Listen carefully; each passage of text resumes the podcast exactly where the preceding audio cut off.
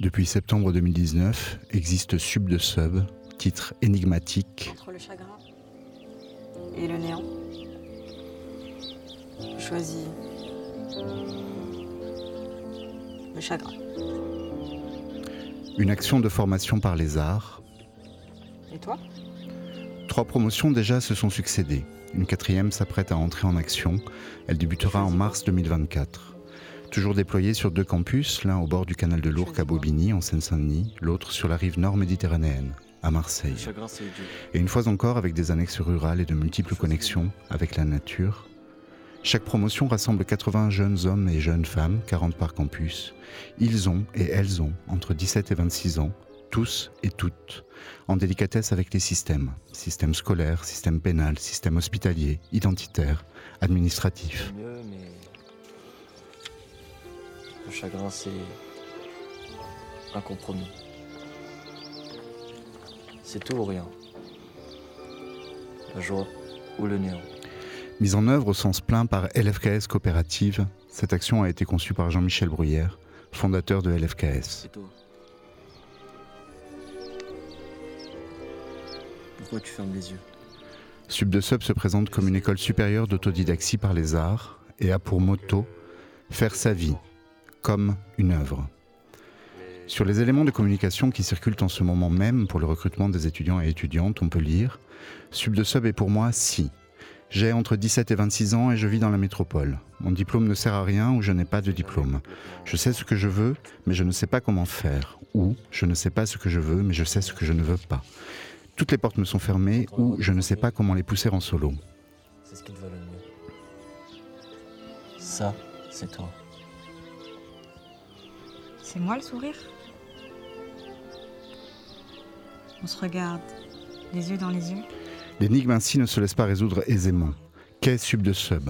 Quelles intentions s'y dévoilent? Quels moyens y sont-ils mis en œuvre? À quoi mènent-ils? À l'invitation de Radio Grenouille se construit une série d'émissions pour arpenter ces questions. Nommée Le goût du Capricone, construite par Jean-Michel Bruyère et le collectif LFKS.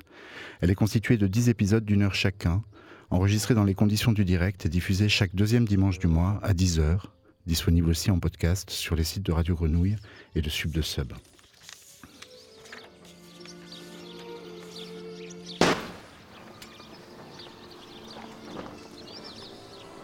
Peut-être que ça n'existe pas, le néant.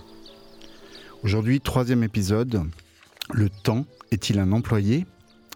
Avec Jean-Michel Bruyère, créateur de Sub de Sub Marc Hubar, Lou, Anna et Sweb, anciennes étudiantes et anciennes étudiants de Sub de Sub Marc Hubar, promotion IAL, Nicolas Ferrier, psychologue clinicien, hypnothérapeute, intervenant de Sub de Sub.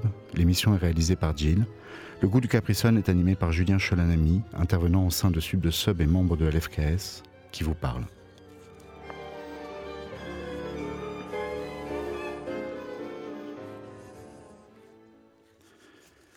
Jean-Michel, diriger et mettre en œuvre Sub de Sub, c'est entre autres euh, proposer aux étudiants et étudiantes, aux intervenants, aux intervenantes et à l'équipe un emploi du temps, un cadre d'emploi d'une partie de leur temps.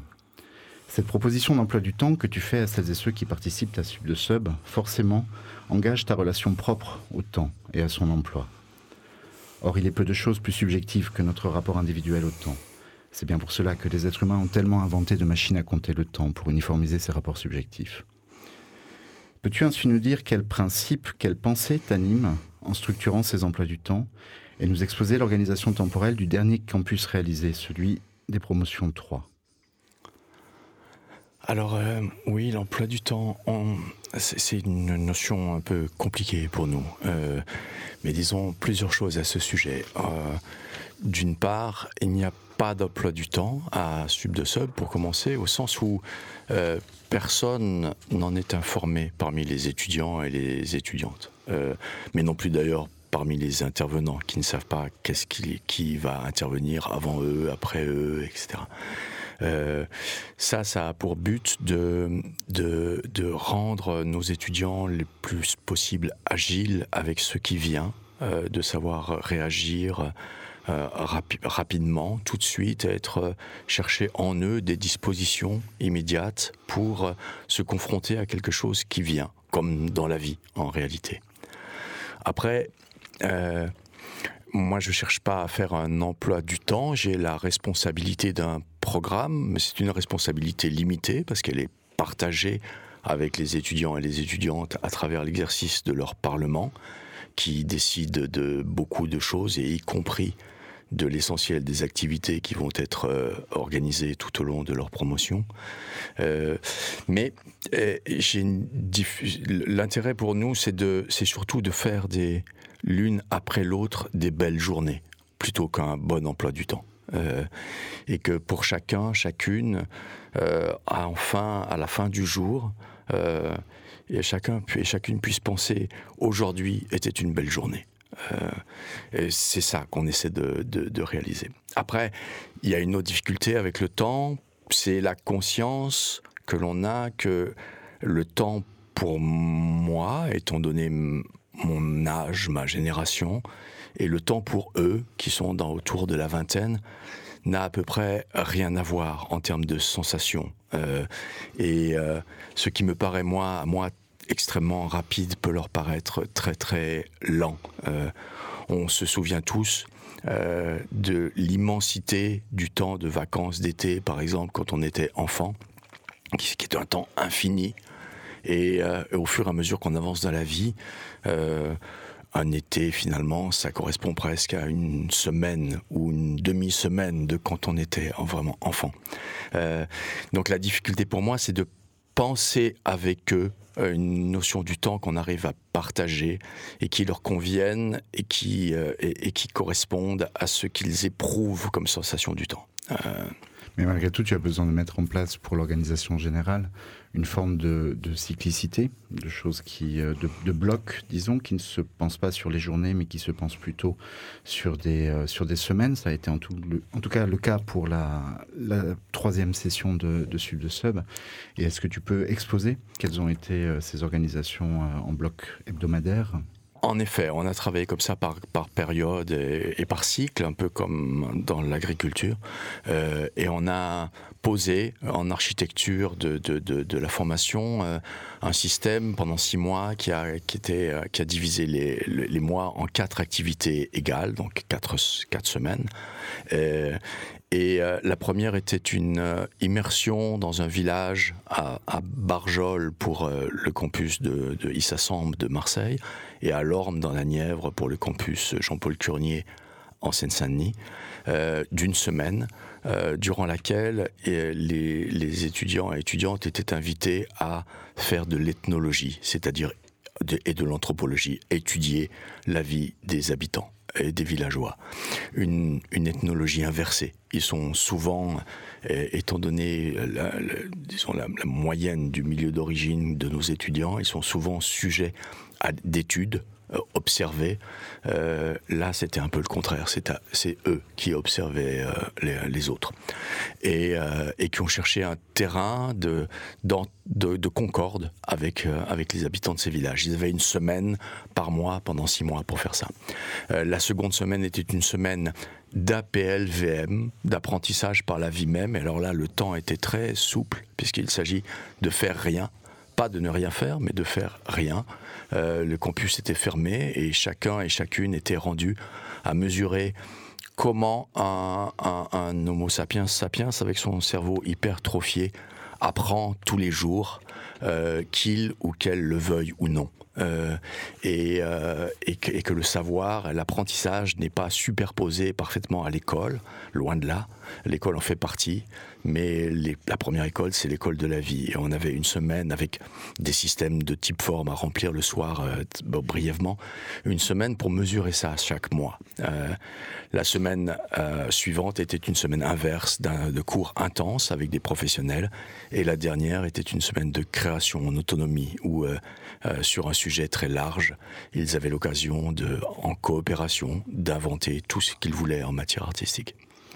Voulais, j'avais, j'ai déjà eu l'occasion de te le dire, mais cette histoire d'apprentissage, si on peut appeler ça une histoire d'apprentissage par la vie même, moi je me suis souvent dit que c'est quelque chose qui m'aurait euh, simultanément passionné et terrifié de devoir me préoccuper comme ça, de, nommer chaque jour ce qu'il en a été, de ce que j'ai pu apprendre, de ce que j'ai pu constituer pour euh, ma propre humanité, ma propre vie dans une journée, puisque justement euh, je suis moi-même pas de la génération des jeunes gens de, Sub de Sub, et que le, temps pour moi, euh, enfin c'est difficile le temps à consacrer à l'apprentissage et à la construction de sa propre humanité.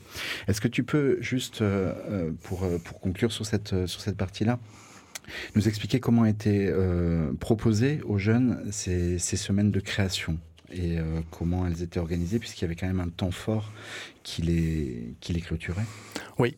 Euh, alors, je, tiens à préciser, tu l'as, un peu fait tout à l'heure, mais qu'on on, parle de, de, de, l'organisation pour la promotion 3 qui est passée et que chaque promotion, les promotions précédentes ben, procédaient d'un tout autre, tout autre système et, celle, aussi. et celle qui vient euh, sera très différente.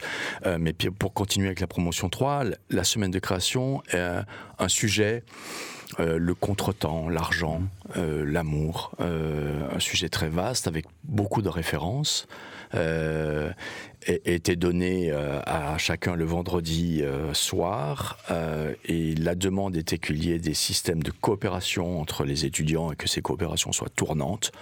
Et c'est entre 3 et 10 personnes plus ou moins et, et, le, et les formes complètement libres, avec une interdiction totale pour quiconque de l'équipe d'action et des intervenants de donner le moindre conseil. Euh, alors on fournit du matériel, on, on, montre où sont les boutons on/off, euh, etc. Et puis il y a des cours évidemment pour apprendre à les, maîtriser. Euh, et, on fournit des budgets sur devis, mais il n'y a strictement aucun conseil. C'est de l'autonomie complète et totale. Et c'est restitué sous une forme de festival mini-festival en public le vendredi suivant, l'après-midi. Hein, en moyenne, il y a une, entre 8 et 10 euh, euh, œuvres qui sont montrées par les étudiants et commentées par eux, présentées par eux, commentées par eux. Écoutons à présent Anna, ancienne étudiante de la promotion IAL, nous lire un extrait d'un des livres du Capricon. Ivan Illich, Énergie et équité, 1972. Ouverture du chapitre 4 le prix du temps. La vitesse incontrôlée est coûteuse et de moins en moins de gens peuvent se l'offrir. Tout surcroît de vitesse d'un véhicule augmente son coût de propulsion. Le prix des voies de circulation nécessaires est, ce qui est plus grave, la largeur de l'espace que son mouvement dévore. Dès qu'un certain seuil de consommation d'énergie est dépassé par les voyageurs les plus rapides, il se crée à l'échelle du monde entier une structure de classe de capitalistes de la vitesse. La valeur d'échange du temps reprend la première place. Comme le montre le langage, on parle du temps dépensé, économisé, investi, gaspillé, mis à profit. À chacun, la société colle une étiquette de prix qui indique sa valeur horaire. Plus on va vite, plus l'écart des prix se creuse. Entre l'égalité des chances et la vitesse, il y a corrélation inverse. Une vitesse élevée capitalise le temps de quelques-uns à d'énormes taux, mais paradoxalement, cela coûte un prix énorme à ceux dont le temps est jugé beaucoup moins précieux. À Bombay, il n'y a pas beaucoup de possesseurs de voitures. À ces derniers, il suffit d'une matinée pour se rendre à Pune. L'économie moderne les oblige à faire ce trajet une fois par semaine. Deux générations plus tôt, le voyage aurait pris une semaine. On l'aurait fait une fois par an. Mais ces rares automobiles qui stimulent en apparence les échanges économiques dérange en fait la circulation normale des bicyclettes et des pousse-pousses qui traversent par milliers le centre de Bombay. Ici, l'automobile paralyse toute une société. La perte de temps imposée à tous et la mutilation de la société augmentent plus vite que le gain de temps dont quelques-uns bénéficient pour leurs excursions. Partout, la circulation augmente indéfiniment à mesure qu'on dispose de puissants moyens de transport. Plus on a la possibilité d'être transporté, plus on manque de temps. Passé un seuil critique, l'industrie de transport fait perdre plus de temps qu'elle n'en fait gagner. L'utilité marginale d'un accroissement de la vitesse de quelques-uns est acquise au prix de la désutilité marginale croissante de cette accélération pour la majorité. Au-delà d'une vitesse critique, personne ne gagne du temps sans en faire perdre à quelqu'un d'autre. Celui qui réclame une place dans un véhicule plus rapide affirme ainsi que son temps vaut plus cher que celui du passager d'un véhicule plus lent. Au-delà d'une certaine vitesse, chaque passager se transforme en voleur qui dérobe le temps d'autrui et dépouille la masse de la société. Nous accueillons Lou, membre de la troisième promotion étudiante de Sub de Sub Marc Hubar, qui fut en action de septembre 2022 à août 2023. Lou a aujourd'hui 21 ans. Jean-Michel, en préparant cette émission, lorsqu'il s'agit de déterminer quelles étudiantes et étudiants invités à la construire avec nous, tu as cherché des caractéristiques de certaines ou certains. Par rapport au temps, à l'emploi de leur temps au sein de la formation, pourquoi as-tu sollicité Lou? Euh, alors Lou, euh, comme, comme on verra plus tard avec Sweb, mais Lou représente une des caractéristiques un peu courantes de, des étudiants et étudiantes à, à, à, Sub de Sub, mais elle représente un haut niveau. Je, je ne me souviens pas, euh, ou alors tout à fait par hasard, ou parce qu'elle avait raté son retard, que Lou soit arrivée un jour à l'heure à, Sub de Sub. Et euh, ça ne l'a pas empêché d'être, de, faire un parcours euh, formidable et, euh, d'être apprécié par tout le monde, y compris par nous, l'équipe d'action, bien entendu. Mais on était très curieux qu'elle puisse s'exprimer en, publiquement, expliquer, pas, pour s'en excuser, surtout pas, mais expliquer ce rapport à, la ponctualité. Et Lou, Comment c'est pour toi Est-ce que tu peux nous expliquer pourquoi euh, et comment euh, procèdes-tu pour être toujours en retard, très en retard? Euh, Alors pour commencer, je vais dire que c'est pas un choix. je suis un petit peu soumise à cette histoire de retard dans le sens où de toute façon, dans ma vie de manière générale, je suis tout le temps en retard. je ne suis pas arrivée en retard pour cette émission, ceci dit, c'est un miracle. Mais, mais ouais, en fait, c'est vrai que il y a un peu ce, ce truc de, bah, malgré euh, les efforts et malgré l'envie ben, d'arriver à l'heure, euh, j'arrive en retard. On arrive en retard parce que, je, comme tu l'as dit, je ne suis pas la seule dans ce cas. Et, euh, et en fait, il y a un peu ben, cette idée de c'est obligatoire. tu es, obligé. D'être en retard. Ça. Ouais, tu es obligé d'être en retard. Mais, mais tu disais, tu, en préparant l'émission, tu disais que, que pour toi, c'est finalement quelque chose d'important. Ça te met dans une attitude, ça te met dans une position euh, où tu trouves ton compte à l'intérieur. Il, se passe quelque chose pour toi quand tu arrives dans une salle où les choses ont commencé. Oui, complètement, parce qu'en fait, euh, ben, quand euh, tu arrives dans, dans, une salle ou un rendez-vous, les choses elles ont déjà commencé, ben, notamment dans ce, sous ce format-là où c'est des étudiants avec un intervenant, tu es obligé de te saisir immédiatement de, de ce qui se passe, de l'instant en fait. Et euh, t'as pas le temps de penser, réfléchir euh, vraiment euh, euh, à ce qui se passe. Et, et du coup, il y a un peu cette forme-là de, on va dire, d'urgence ou de, comment dire, de, de sentiment, ouais, de d'urgence où bah, tu dois tout, tu dois saisir l'information, tu dois comprendre ce qui se passe. Et du coup, tu rentres directement dans l'action, tu rentres directement avec le groupe. Et, euh, et du coup, bah, il y a un peu ce truc où tu t'oublies d'une certaine façon. Où tu t'oublies Ouais, tu t'oublies un petit peu, genre. Euh, euh, t'es. Parce que tu nous as dit, quand on préparait, tu nous as dit, par exemple, qu'on t'a posé la question de savoir, mais si tu veux, te, si finalement le retard, ça te distingue, euh, être en avance pourrait te distinguer aussi. Et tu as dit des choses tout à fait intéressantes sur cette question de, de, être en avance pour toi, c'était pas du tout la même chose et c'était peut-être même tu le considérais comme quelque chose de négatif. Tu peux nous parler un peu de ça? Oui, complètement. Bah, en fait, euh, j'avais fait la, la, la, différence entre les deux dans le sens où euh, c'est vrai que quand tu arrives en avance, ben, tu as le temps de, de, de te regarder toi-même en fait. C'est-à-dire que euh, tu arrives à l'heure, enfin en avance du coup pour le rendez-vous, tu t'assois, tu te poses, tu as le temps de de, prendre possession des lieux, de l'ambiance euh, et d'imaginer ce qui va se passer euh, pendant le rendez-vous, donc euh, qui constitue voilà une petite bulle d'imaginaire dans laquelle tu te projettes déjà. Et, et du coup, ben, tu es un petit peu en confiance, tu es, sur un terrain connu. Et pendant ce laps de temps où tu attends du coup les autres, déjà ça te met dans une position par rapport aux autres qui est un petit peu entre guillemets supérieure. Et, et quand tu attends les autres, tu as le temps de te regarder toi-même, et c'est ce que je te disais, mais mais moi, en général, quand j'arrive en avance à un rendez-vous, souvent, je, je m'assois bien confortablement. Euh, je vérifie que je suis bien habillée, bien apprêtée, que ma position est bien droite, pas trop penchée, que mes affaires sont bien rangées. Et euh, il y a un peu ce truc de... Ouais, je me regarde et je me dis, ok, là, je suis bien, euh, je suis en place. Et euh, il y a un petit peu ce côté limite égoïste, en fait, enfin, limite d'ego, en fait, que tu n'as pas du tout quand tu es en retard, parce qu'au contraire, du coup, tu te sens coupable déjà. Donc, tu es plus orienté vers les autres, parce que la culpabilité, en général, elle est quand même orientée vers les autres. Euh, donc, ouais, tu te sens coupable, tu te sens un petit peu nul, mais, euh, mais en même temps, du coup, tu te, tu concentres ton attention sur tout le reste que sur toi, en fait. Justement, tu veux te faire petit, tu veux être là et te saisir le plus possible de l'instant. Ça veut dire donc qu'arriver en retard, ce serait moins penser à soi et davantage penser aux autres bah, C'est rigolo, mais en réalité, ouais, c'est un petit peu ça parce que même si euh, dans l'imaginaire commun, c'est un signe un petit peu d'irrespect. Et, euh, et puis c'est vrai que bon, quand on arrive en retard, euh, moi quand les gens ils arrivent en retard à des rendez-vous avec moi, on en parle un peu, mais ça peut être énervant. Mais, mais en vrai, ouais tu penses un peu plus euh, du coup aux autres, tu es plus tourné, c'est ça, tu es plus tourné vers les gens et donc euh, paradoxalement en fait, euh, tu vas beaucoup plus t'imprégner de de l'ambiance de la et de ce que les gens ont à t'apporter que que si c'était pas le cas.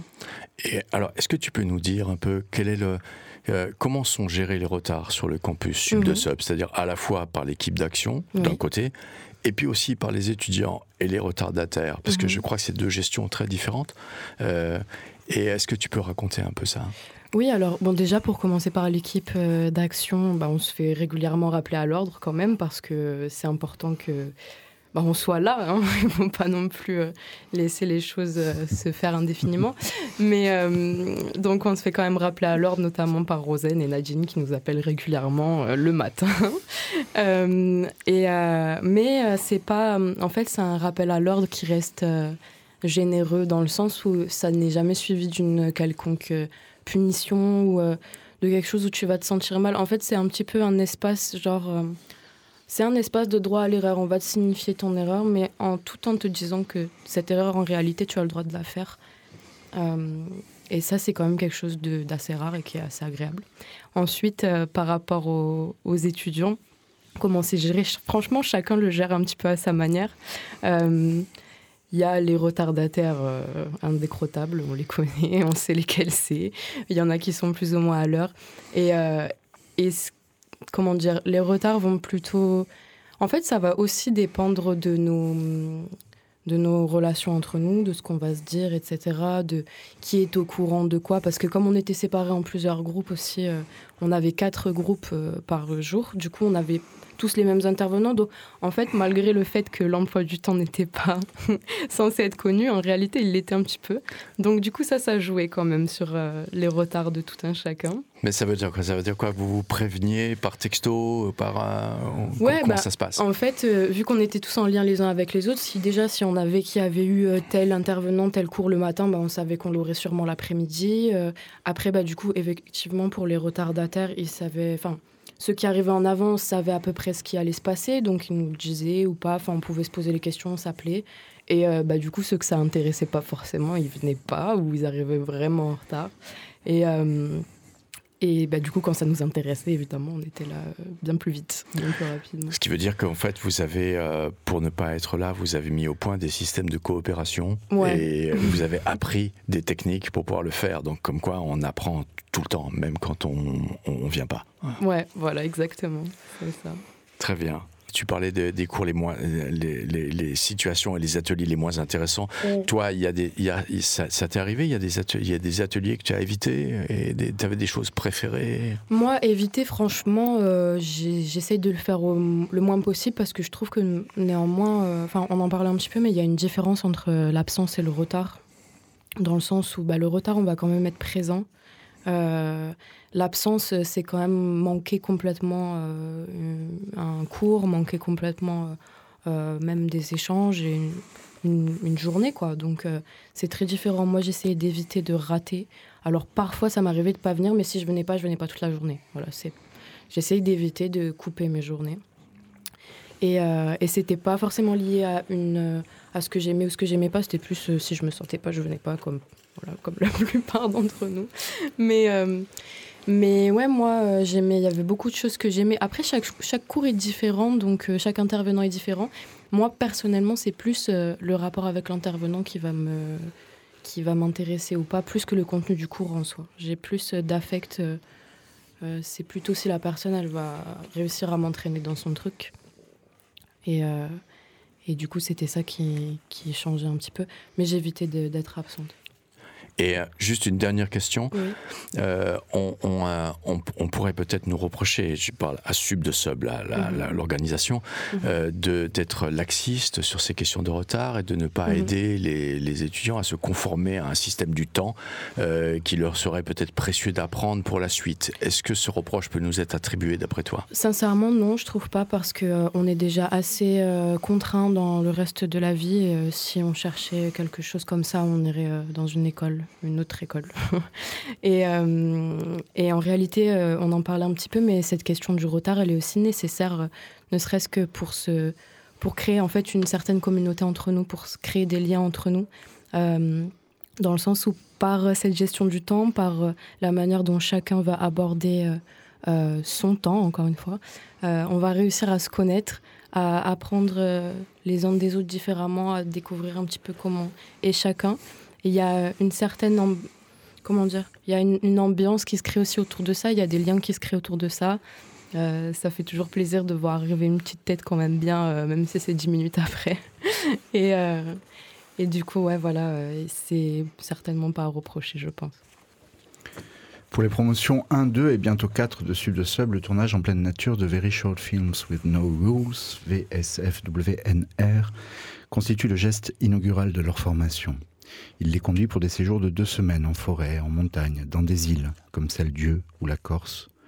Les étudiantes et les étudiants ne se connaissent pas encore entre eux, ils et elles se découvrent et pour la plupart découvrent en même temps la vie collective en immersion, pour beaucoup la nature, et pour tous l'aventure de tournage de cinéma, occupant chacun leur tour des rôles principaux. Comme l'indique leur nom, les films, plus de 140 réalisés à ce jour, sont très courts, ils sont pensés tourner au rythme de deux par jour, dans des décors naturels d'une beauté affolante. Tout est nouveau dans leur aventure, tout est création instantanée, sauf les fragments croisés de dialogue qui servent d'appui et qui relèvent d'un recyclage de l'histoire mondiale du cinéma. Ici, maintenant, la bande-son des trois premières minutes du Very Short Film numéro 112, Que demain soit demain, interprété par Denis Neves et Mounira Charo, deuxième promotion de Sub de Sub Marc Hubbard, la promotion Félix.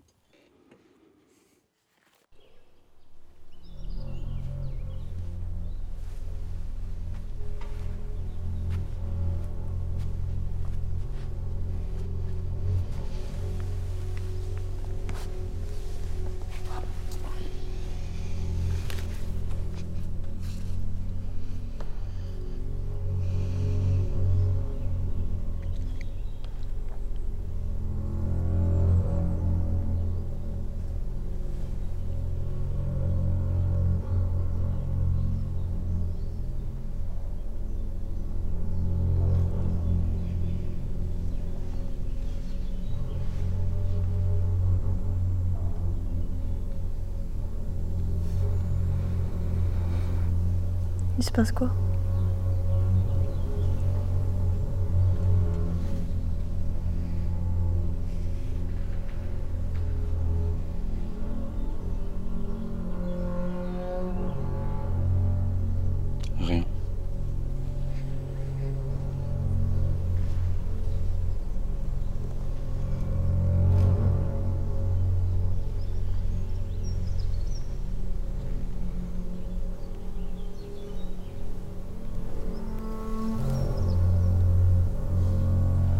Jour aujourd'hui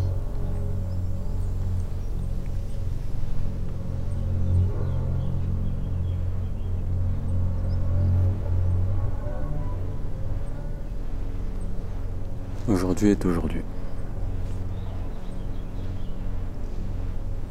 Hier est aussi aujourd'hui. Et demain sera également aujourd'hui.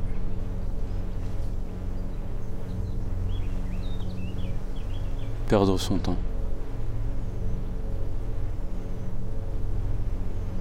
Tu en as entendu parler?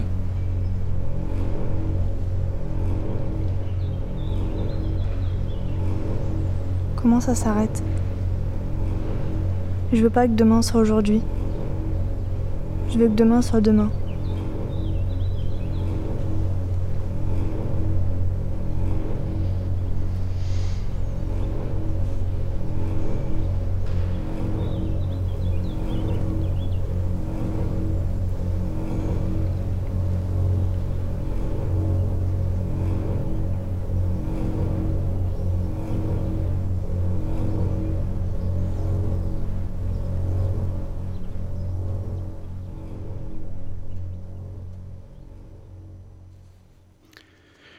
Accueillons Soueb, membre de la troisième promotion étudiante de Sub de Sub Marc Hubar, qui fut en action de septembre 22 à août 23.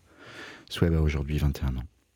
Jean-Michel, je te pose la même question que pour Lou. Pourquoi as-tu sollicité Soueb alors, évidemment, je tiens à dire que, comme pour Lou, Sweb ont, des, caractéristiques et des personnalités très particulières qui leur appartiennent en propre et euh, on les invite au nom de grands types de comportements mais euh, bon et ça n'empêche pas qu'ils ont leur singularité bien sûr.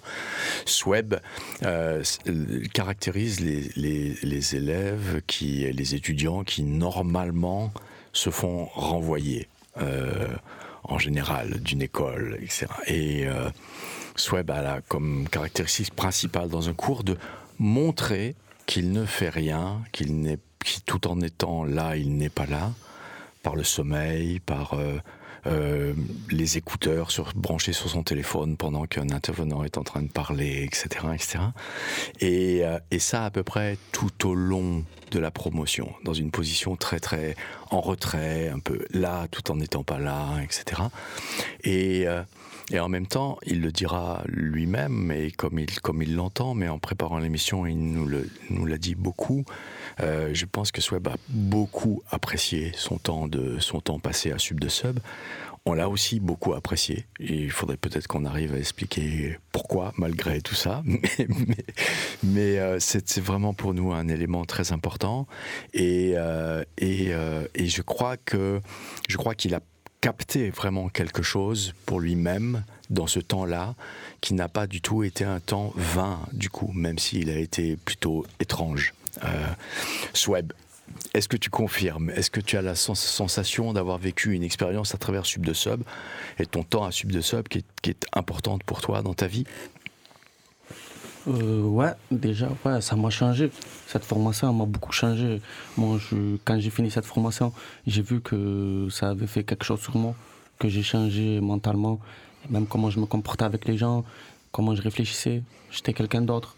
Mais c'est vrai que quand je l'ai commencé, c'était pas trop ça. Mais ouais, malgré les retards et malgré ce que j'ai pu vous dire, genre dernièrement, eh ben, j'ai appris. Parce que moi, je suis une personne, les gens, souvent, avant de bien me connaître, eh ben, ils s'imaginent que je suis quelqu'un d'autre, jusqu'à ce que je leur dise moi. Des choses que même ils ne diront jamais.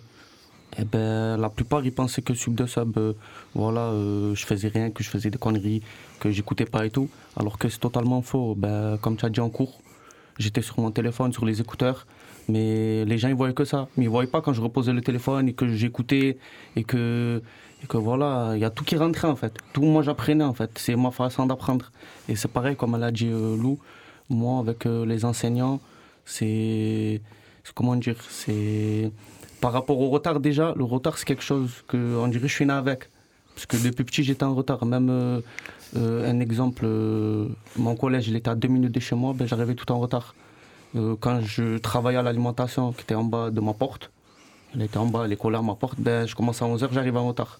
C'est lui qui toquait chez moi, c'est le patron qui est venu toquer chez moi. Il me disait, tu es en haut, frère, descends. Et mais c'est pas pour autant que, que voilà, que, que c'est du, du, temps perdu, non. J'ai beaucoup appris, voilà. Ouais, je confirme. Et, mais alors, pourquoi ce retard? Et comment tu te l'expliques à toi-même? D'abord, est-ce que c'est important pour toi? Est-ce que c'est une difficulté? Tu le vis comme une difficulté ou simplement comme un état de, des choses et voilà? En fait, moi, le retard, c'est c'est quelque chose que je fais pas exprès parce qu'en fait, euh, c'est il y a tout un temps en fait. Moi, par exemple, quand j'arrive en retard à la formation, c'était parce qu'il y a plein de choses qui font que je viens en retard.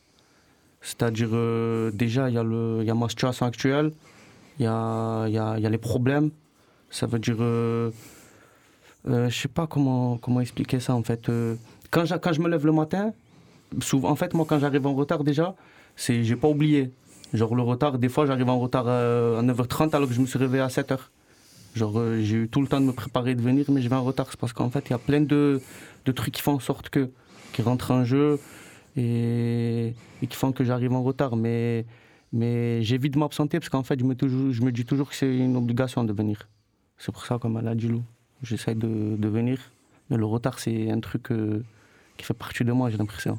Je suis obligé d'arriver en retard quelque part. Et, et tu as l'impression de courir après le temps, toujours euh? Et tu vis cette, ce, ce retard vraiment ou tu laisses le temps courir par lui-même ou alors peut-être il court derrière toi? Comment ça se passe pour toi? En vrai, moi, je laisse le temps. Le temps, je le laisse courir, mais je le laisse. C'est pas parce que je, je le laisse pas en fait. C'est lui il court. J'ai pas encore trouvé la recette pour le faire courir moi. Ouais. Et, mais toi, tu cours pas trop. Eh ouais, Ouais. c'est ça. je- C'est ça Ça, ouais, c'est Ouais. ça. Tu aimes bien laisser passer le temps, avoir la sensation du temps qui s'écoule et de, et de faire rien. Je dis pas rien faire, mais d'être, là et laisser le ça. temps couler. Tu aimes ça? Ouais, j'aime ça en fait. Je l'aime dans la vie de tous les jours, je le vois. Euh, je sais pas, il y a des journées où je me réveille et que j'ai rien à faire, je me dis vas-y, je vais me poser dans un coin, je vais laisser passer le temps. Et demain, peut-être j'aurai un autre truc à faire. Et je me cale à la friche, je me prends un petit sirop, je, la journée passe. Et les gens croient que je fais des trucs alors que je suis seul. Et le temps il passe, il passe jusqu'à je, je croise quelqu'un que je connais et je fais passer le temps avec lui. Et les jours ils se suivent, c'est comme ça. Ouais. Et tu aimes ça ou tu as envie de le changer? Et je dis ça, il y a, tu sais, tu me connais, tu sais qu'il n'y a pas Je de sais, je notion de moralité dans ce En que je fait, dis, c'est euh, des je- vraies questions. J'aime ça, mais j'ai l'impression que je vais devoir changer en fait. Parce qu'en fait, euh, c'est pas compatible. Je commence à grandir et j'ai 21 ans. Ça y est, en vrai, maintenant, je me vois plus. Je me vois plus. euh, cette année, par exemple, je me, je me vois pas être comme l'année dernière ou l'année d'avant. C'est-à-dire euh, laisser passer le temps et à chaque fois repousser à demain. Genre, euh, même si en vrai, début d'année, je me suis dit, je vais faire les choses, j'ai pas encore fait. Mais alors, Mais on va dire, qu'est-ce que tu attends du coup pour, pour, que, pour que ça change? Et tu attends quelque chose Tu as en fait, moi, Ça dépend de toi, ça dépend que quelque chose arrive. Qu'est-ce, comment ça se passe En fait, moi, c'est souvent. euh, euh, c'est dommage, mais souvent, moi, je fais les choses quand, quand je sens que ça devient dangereux, en fait. Quand je sens que ça devient obligatoire, je dois le faire. Mais sinon, je repousse. Je repousse à chaque fois, je repousse. jusqu'à la dernière Ouais, minute. jusqu'à où. Jusqu'à où, je sais pas, il y a un déclic, euh, et que je vois que ça devient un danger, c'est là où je me réveille. Ouais. C'est comme euh, l'exemple que j'ai donné la dernière fois.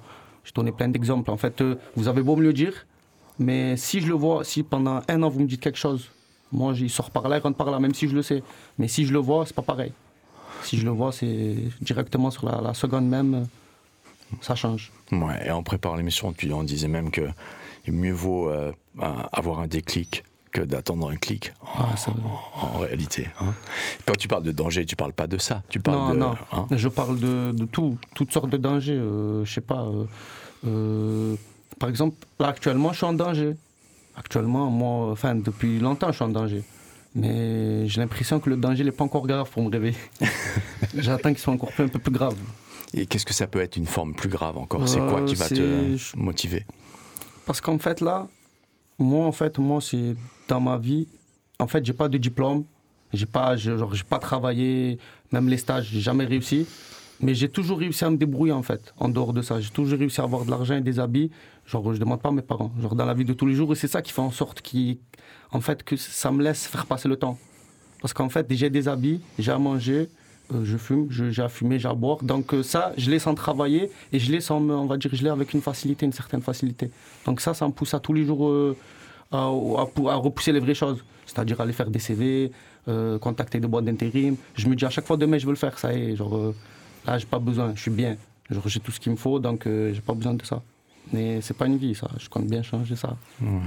Tu disais aussi que quand tu étais enfant, le, le regard des autres t'avait un peu éloigné des questions de l'école et tout ça, parce que tu, as, tu avais la sensation que tu n'avais pas ce qu'il fallait, que tu n'étais pas habillé comme, comme il fallait, que, et que le regard porté par les autres sur toi n'était pas bon, et que ça t'a beaucoup euh, guidé vers d'autres chemins que celui de l'apprentissage à l'école, n'est-ce pas? Ouais, c'est ça. En fait, moi, depuis petit, euh, euh, à, la, à la. Comment on dit ça? À l'école primaire, même au collège, début collège, je me battais beaucoup, mais en fait, j'étais beaucoup en embrouille, c'est à cause des regards des gens. Parce qu'en fait, vous voyez, moi, je grandissais, j'étais en sixième.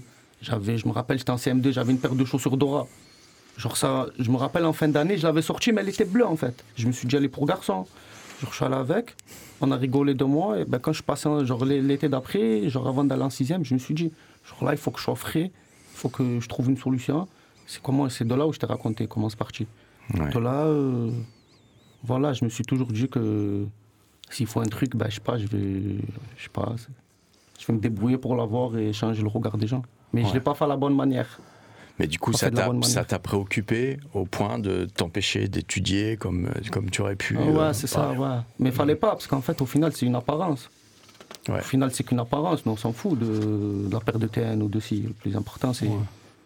Important, ça. Mais en fait, quand tu es à Marseille, ben, ils te le, te le mettent dans la tête. ouais. À Marseille, le style vestimentaire, c'est très important, en fait. Et ça, depuis petit, ils te l'inculquent. C'est pas bon, ça. Depuis petit, les petits sont inculqués à ça. C'est-à-dire à bien s'habiller. Pas bien s'habiller, mais tu vois, c'est quoi? En fait, être frais, c'est important. C'est tellement important qu'on oublie l'humain. Genre, Mhm. les gens, ils voient comment tu es habillé, ils s'en foutent de comment tu es. C'est pas, c'est pas bon, ça. Il est temps à présent d'écouter le son du Capricone. Le premier disque de chansons écrites et interprétées par Charles Trenet sort chez Pathé en avril 1934.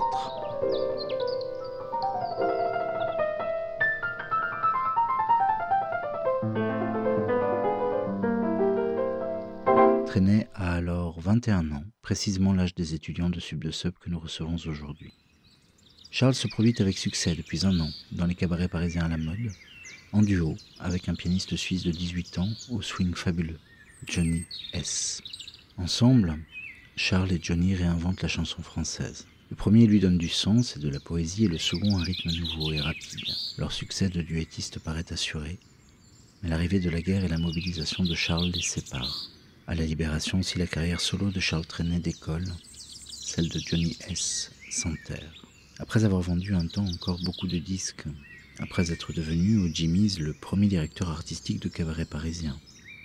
Pour Johnny, la magie est perdue, et c'est plein de regrets qu'il s'en va vendre des tunnels de lavage de voitures dans sa Suisse natale. Il était pourtant tout aussi doué que Charles. Georges Brassens, grand fan du duo dont il connaissait par cœur le répertoire, plaça même un temps Johnny devant Charles. Mais pour réussir comme pour tenir dans le temps, ni le talent ni le travail ne suffisent. Il faut avoir de la chance, beaucoup de chance. Voici du duo la chanson préférée de Brassens, quatrième titre de l'album de 1934, joyeuse et sombre, comme toutes celles qui suivront. Petit oiseau.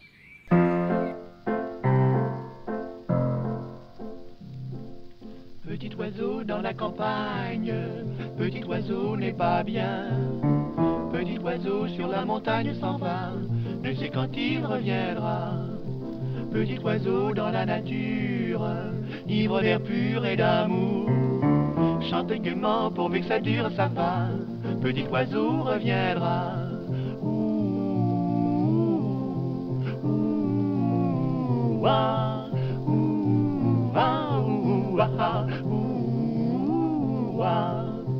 Arrive en haut de la montagne et jette un œil tout en bas. Sur le clocher, sur la campagne et le bois, petit oiseau reviendra. Mais avec un fort vent d'Espagne, un gros orage survient. Voici la pluie et le tonnerre qui va faire beaucoup de dégâts. Le vent rugit tout comme un fauve, la verse tombe à seau d'eau.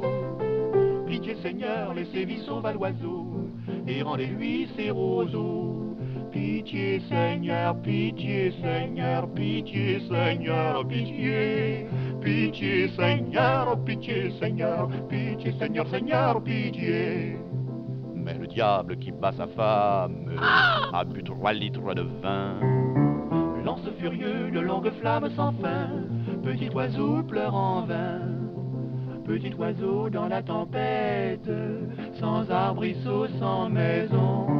Petit oiseau sur un rocher s'est perché, pour y perdre la raison.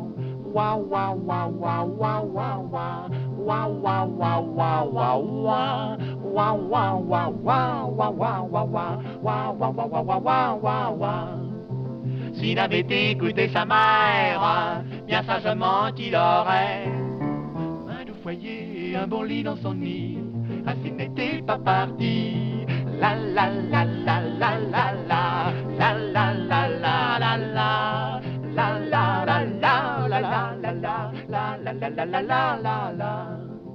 Vous avez bien compris, mesdames, pourquoi ce regard moqueur? Petit oiseau, petit oiseau, c'est mon cœur qui pour vous toutes se meurt, qui pour vous toutes se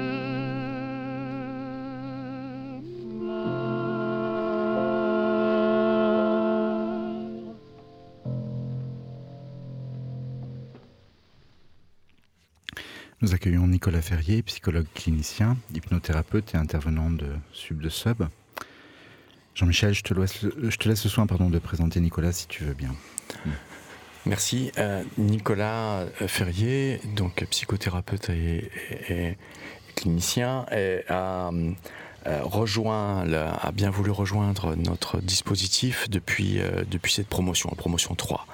Euh, on, a, on a constaté que de plus en plus nous avions parmi les étudiants et les étudiantes des jeunes gens qui étaient en suivi, qui se plaignaient de problèmes d'ordre psychique, mental, de dépression, de différentes formes. et il nous a semblé important d'ajouter aux enseignements et aux apprentissages une compréhension, une maîtrise des, métiers comme celui de, Nicolas et qui a bien voulu venir euh, créer des ateliers à l'intérieur du dispositif. La présence de Nicolas va augmenter euh, sur la saison 4 beaucoup euh, euh, alors, on a, Nicolas, pour une première question, euh, je rappelle un point, c'est qu'on a, on, a un système euh, de, pensée et de développement à sub de sub qui, est synthétisé dans l'expression agrandir son passé. C'est-à-dire, on essaie de, on, sait qu'on ne peut pas préparer l'avenir autrement que comme cela. C'est-à-dire, l'avenir, personne ne sait ce que c'est, personne ne peut s'y préparer autrement qu'en augmentant sa conscience de ce qui déjà a eu lieu dans l'histoire des civilisations, de l'humanité, etc. Et que plus on agrandit son passé, euh, plus on, euh, on, est toujours déjà prêt à faire face à des situations inconnues. Euh, ce que d'ailleurs l'apprentissage des arts et de la création nous permet aussi de faire, puisque les arts et la création, c'est précisément faire face à l'insu avec, avec joie et tranquillité.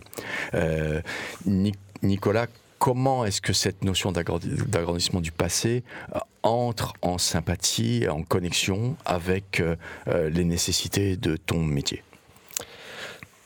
Oui, ce, concept, cette notion d'agrandissement du passé, effectivement, elle, vient résonner, je trouve, très richement dans la, psychothérapie telle qu'elle est pratiquée d'une manière générale aujourd'hui. À savoir que la psychothérapie, on entend souvent, on va s'intéresser au passé de la personne, au passé de, voilà, de ce qu'il a vécu, son enfance, euh, jusqu'à aujourd'hui. Ce qui n'est pas inintéressant, bien sûr, mais qui est loin d'être suffisant, en fait, et parfois qui n'est pas nécessaire ce qui est intéressant dans l'agrandissement du passé, c'est d'inscrire la personne dans une réflexion sur le temps ou dans une perspective du temps beaucoup plus grande en fait, et que euh, on comprenne l'individu, la personne dans un contexte qui soit euh, spatial ou temporel beaucoup plus vaste. Et euh, ça, c'est un enjeu de la psychothérapie qui est pour moi très important de pouvoir effectivement euh, penser euh, la singularité de l'individu et développer cette singularité, mais dans un ensemble beaucoup plus vaste que sa propre histoire, et que cette histoire puisse s'inscrire dans quelque chose de, voilà, de, très grand. Et dans, dans, les, dans les pathologies auxquelles tu es confronté, quelle est l'importance de la relation au temps? Est-ce que, est que le dérèglement ou un autre règlement du temps euh, est en jeu dans, dans, dans les, les, pathologies euh, que, que tu, euh, auxquelles tu, tu, tu, es confronté? Alors le temps, tu, tu, le disais tout à l'heure, il, y a, un temps subjectif et un temps objectif. Le temps objectif, ça va être le temps, le temps chronologique, le temps de la société, le temps partagé par euh, voilà, par des conventions euh, sociales euh, et auxquelles on est tenu. enfin, en tout cas, c'est des repères qu'on connaît tous, le jour, la nuit, les saisons, le découpage de, de, la journée en, en 12 heures. Voilà, il y a des récurrences du temps chronologique, des habitudes sociales qui s'ancrent là-dessus, et ça, c'est le temps objectif, on va dire d'une certaine manière. Et puis il y a le temps subjectif qui s'articule à ce temps objectif, et c'est bien ça dont il est question euh, dans la psychothérapie, c'est-à-dire euh, comment arriver à gérer, ou en tout cas à vivre son temps, comme c'était bien expliqué par euh, Lou et Sweb tout à l'heure, comment arriver à vivre son temps, en fait, d'une manière tout à fait singulière par rapport à ce temps objectif, à ce temps classifié, à ce temps catégorisé, qu'on nous impose et auquel il faut qu'on puisse arriver à plus ou moins à s'adapter. Mais euh, c'est ça l'enjeu de la psychothérapie aussi, c'est-à-dire qu'il ne faut pas se laisser enfermer dans un temps qu'on nous impose, il faut arriver à développer des rapports à, notre temps, à son temps personnel, qui soient possiblement articulables avec ce temps social. Et euh, la, psychothérapie, pour toi, c'est ramener les êtres à la normale ou les amener à une négociation avec les normes, qui, une négociation apaisée? Euh, quel est, le rapport aux, normes? Alors oui, c'est dans, la suite de cette, réflexion sur le temps social, le temps normé. Euh, euh, la psychothérapie, c'est tout sauf euh, normaliser les gens, évidemment. Ou alors, c'est. Totalement raté ce qu'est la psychothérapie. on, connaît bien sûr une histoire, une certaine histoire de la psychiatrie ou de la psychothérapie qui a consisté à rendre normaux les gens, à les moraliser, à les faire rentrer dans le rang, à les ordonner. Euh, c'est tout sauf ça, évidemment. Et les, catégories ont explosé euh, au moins depuis le début du siècle. Mais euh, on est loin d'être d'être sauf de, cette, de ce rapport à la norme. il ne s'agit pas d'oublier la norme, il s'agit simplement de, repérer un petit peu les aspects et surtout de pouvoir effectivement arriver à jouer avec euh, c'est-à-dire euh, de pouvoir euh, en faire quelque chose qui soit qui nous permette un rapport à notre temps, un rapport au présent et un rapport au futur beaucoup plus ouvert que ce que la norme nous impose de faire. Et donc c'est une à, ce compte-là, la psychothérapie serait une technique de résistance aux normes, d'opposition à celles-ci oui, on peut le penser comme ça. Il y, avait une patiente qui me disait euh, Mais euh, vous êtes artiste euh, Comme psychologue Je dis Non, je ne suis pas artiste. Mais par contre, je peux considérer la, psychothérapie comme une certaine forme d'art. À ce moment-là, oui, c'est une forme de résistance à, une normalisation qu'on nous imposerait, à une manière de penser unique, ou alors avec deux, trois, quatre variations.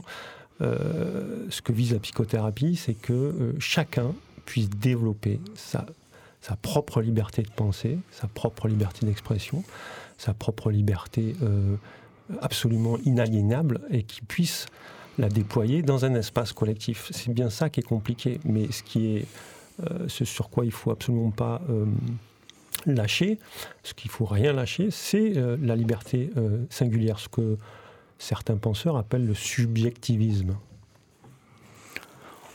Est-ce que tu peux nous parler un peu du, bon, pour revenir à la notion du, à nouveau du temps, du temps dans l'hypnose? Comment, comment est-ce que fonctionne le rapport au temps dans le temps d'hypnose? Alors oui, c'est vrai que euh, je, j'utilise euh, l'hypnose comme technique psychothérapeutique.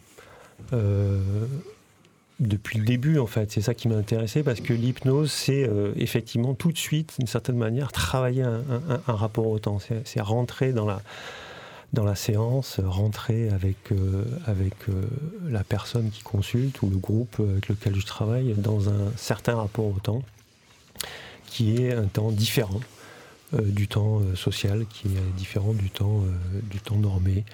Et l'hypnose, effectivement, euh, avec les états de conscience modifiés, avec euh, les états non ordinaires de conscience ou les états de conscience élargis, euh, ou certaines formes de transe aussi, tout ça, c'est des choses qui sont synonymes, permet effectivement d'éprouver, de, faire l'expérience de temporalités différentes au sein même d'une même séance. Et ça, c'est très important.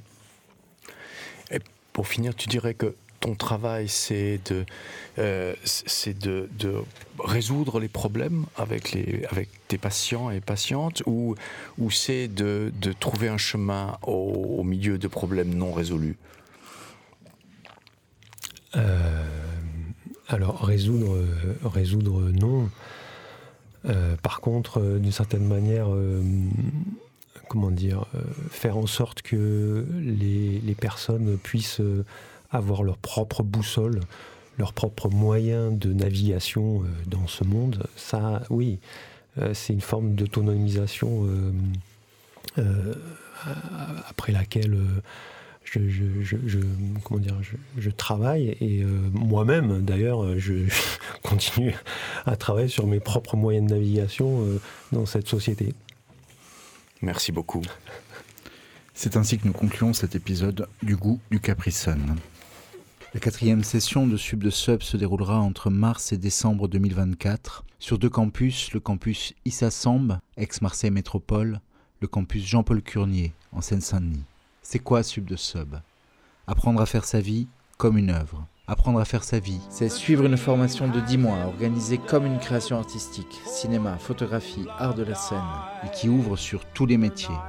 Comme une œuvre, c'est savoir choisir pour soi-même, c'est pouvoir le faire librement, c'est être soutenu pour se mettre en œuvre, toute volonté, toute direction, tout projet.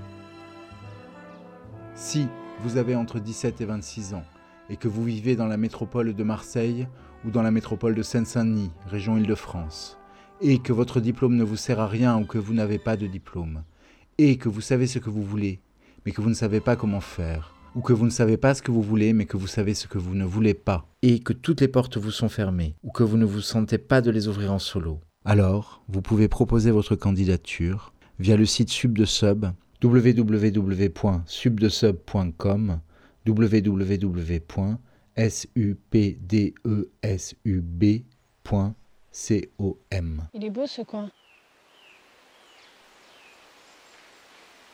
Ouais. Grâce aux arbres. Et aux fleurs. C'était Le goût du Caprisson, troisième épisode. Le temps est-il un employé? Faut pas les cueillir. Avec Jean-Michel Bruyère, créateur de Sub de Sub. Elles sont trop belles. Lou, Anna et Sweb, anciennes étudiantes et anciens étudiants de Sub de Sub Marc Hubar, promotion Yael, Nicolas Ferrier, psychologue clinicien, hypnothérapeute et intervenant dans Sub de Sub. J'ai le ventre qui grouille.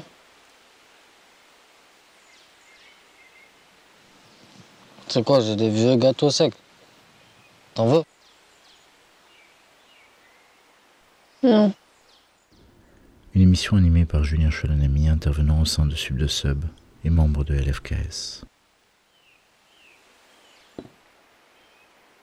Je viens d'avoir une idée. On devrait s'écraser la main. Le prochain épisode sera diffusé dimanche 10 mars 2024. Au moins, on n'oublierait jamais ce qui vient de se passer. Ça ferait mal. Mais c'est ça l'idée. T'es conne ou quoi? Tu me traites pas de conne.